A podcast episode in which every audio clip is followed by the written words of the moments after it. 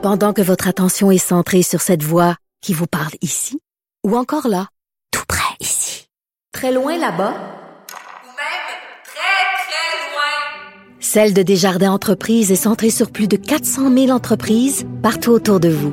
Depuis plus de 120 ans, nos équipes dédiées accompagnent les entrepreneurs d'ici à chaque étape pour qu'ils puissent rester centrés sur ce qui compte, la croissance de leur entreprise. En ces temps de crise de COVID-19, on le sait, on a parlé beaucoup. C'est pas facile pour les entrepreneurs. C'est du nouveau. On ne sait pas comment ça va finir. Beaucoup d'entreprises arrêtées. Euh, de l'aide gouvernementale, oui, mais euh, qui passera au travers? Je parle, je parle, des entreprises, je parle aussi des particuliers. Il y en a qui ont, beaucoup de gens ont perdu leur travail on a des responsabilités.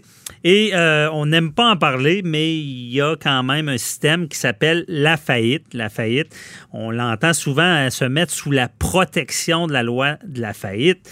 Euh, c'est quoi, comment ça fonctionne? On voulait euh, éclairer tout ça et on en parle avec Charles Bress, qui est de Bress Syndic, qui est syndic de faillite, qui est avec nous. Bonjour, Monsieur Bress. Bonjour, Maître Bernier. Euh, merci d'être avec nous. Là, on, va faire euh, bon euh, la faillite 101, là, savoir un peu. bon, quelqu'un qui a des difficultés, là, il voit plus, il n'est pas capable de s'en sortir. Comment ça, la, comment la faillite peut l'aider là? Ben, D'abord, ce qu'il faut dire, c'est que la loi sur la faillite, c'est une loi fédérale qui a été écrite pour permettre à des gens qui ont des difficultés financières de rester en vie économiquement, puis de trouver des options, des solutions pour pas rester endettés et euh, euh, cesser d'être des citoyens productifs pendant de nombreuses années. Donc, faut pas que les gens aient peur de ça. Il faut que les gens soient ouverts au type d'options qui existent, surtout dans ces temps-ci avec ce qu'on vit. Puis là, je parle autant au niveau des entreprises que des particuliers. Oui.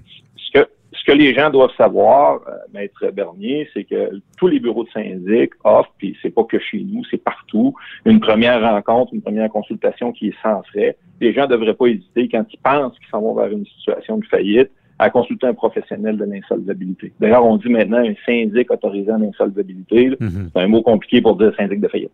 OK, je comprends.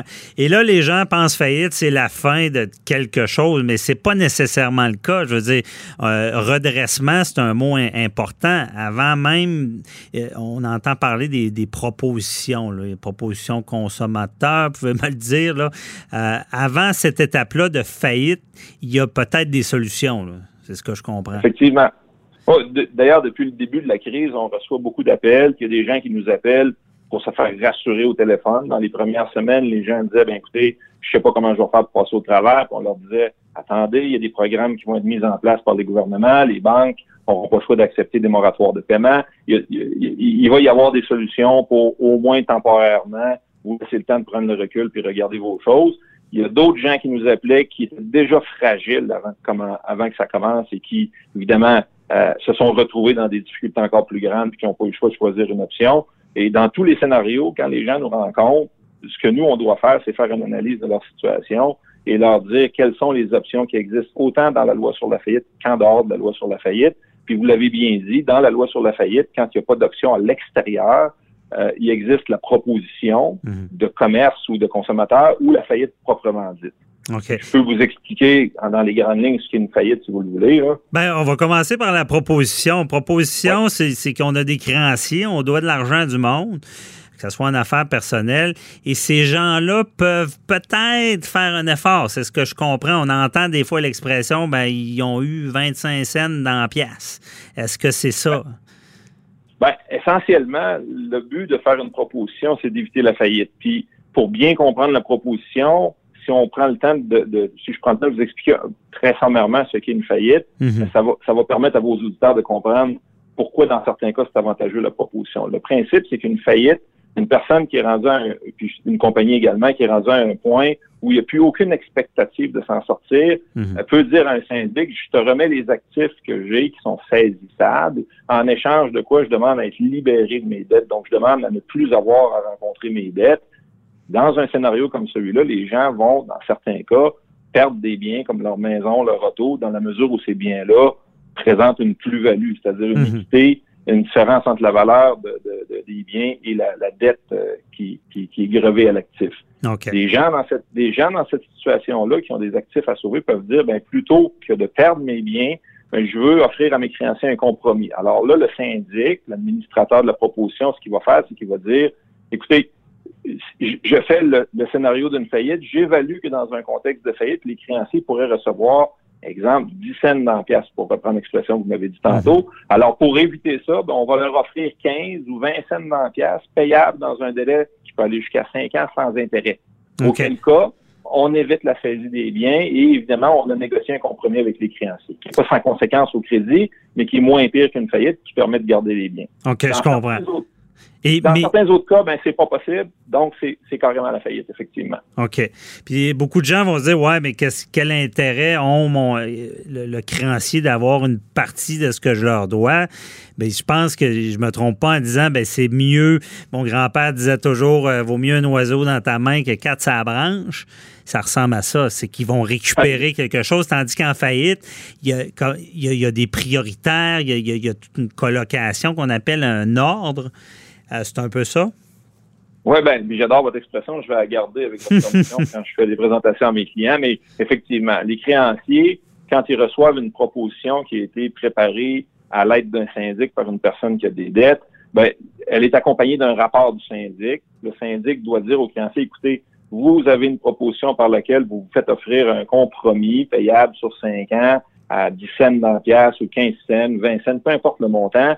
Et moi, comme professionnel de l'insolvabilité, euh, je vous confirme, avoir analysé la situation, et si vous, vous n'acceptez pas la proposition, ben vous allez vous retrouver avec une faillite. Puis dans le contexte de la faillite, ça va être deux cents, sinon zéro cent dans la pièce. Donc, mhm. acceptez ça, c'est moins pire, c'est un oiseau dans vos mains et non pas quatre à branche. Puis oui, les créanciers, vous allez récupérer de l'argent. Et on s'attend dans les prochains mois, dans les prochaines années, à ce qu'il y en ait beaucoup, parce qu'évidemment, il y a beaucoup de gens qui sont impactés par la situation actuelle. Puis les banquiers, vont préférer récupérer une partie de leur argent que tout perdre.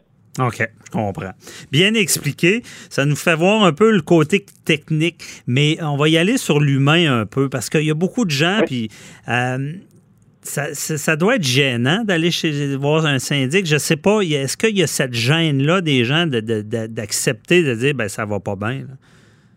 Faire le premier pas pour une personne qui est endettée, c'est extrêmement difficile, j'en suis convaincu. Ça fait une trentaine d'années que je rencontre des gens, mais il faut le faire. Puis je vous dirais que les gens, lorsqu'ils sont assis devant nous, quand ça fait cinq minutes qu'on se parle, puis qu'on leur explique qu'ils sont pas seuls, puis qu'ils voient qu'il y a des ça circule dans nos bureaux, puis, puis aujourd'hui, ils en entendent parler beaucoup de toute manière. Et la plupart du temps, ils disent Ouf, j'aurais dû venir avant, j'aurais dû faire cette démarche-là avant. Mm-hmm. Puis, même, même, des fois, c'est des gens à qui on dit écoutez, vous n'êtes pas dans une position de faire ni une faillite ni une proposition vous devez faire une petite négociation, peut-être vendre un bien, etc., etc.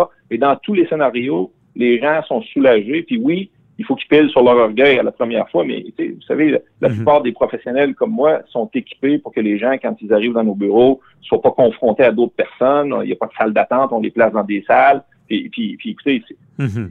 c'est moins, c'est moins en 2020 considéré honteux que ça l'était au début de ma carrière. Aujourd'hui, tout le monde sait c'est quoi un syndic. Ben oui, puis surtout en pleine pandémie, je pense que ceux qui voulaient le faire, c'est peut-être le temps parce que on, il y a tellement de monde qui ont de la difficulté en même temps.